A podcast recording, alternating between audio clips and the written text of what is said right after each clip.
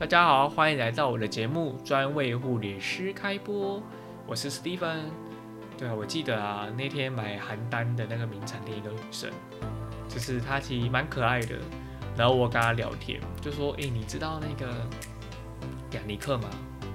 那因为她好像没有离开过台东，所以她说没听过这家蛋糕店。后来我就跟她分享雅尼克的一些蛋糕，她说：“哇，她也想来去试试看，非常推荐。”好，那其实这是一个桥段啊，最最主要是那天我住在一个呃民宿，说真的名字我忘了，可是那一天就就到那个民宿之后晚上啊，他们就喝酒，有柜有那个台中成品的柜姐哦，在那边休息，还有一个不知道是哪一一群人的自由创作者也在那边休息。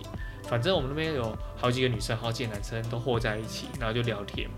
然后因为那时候我喝了酒之后喝一杯，我发现我好像酒量不行，所以我就说我上去睡觉了。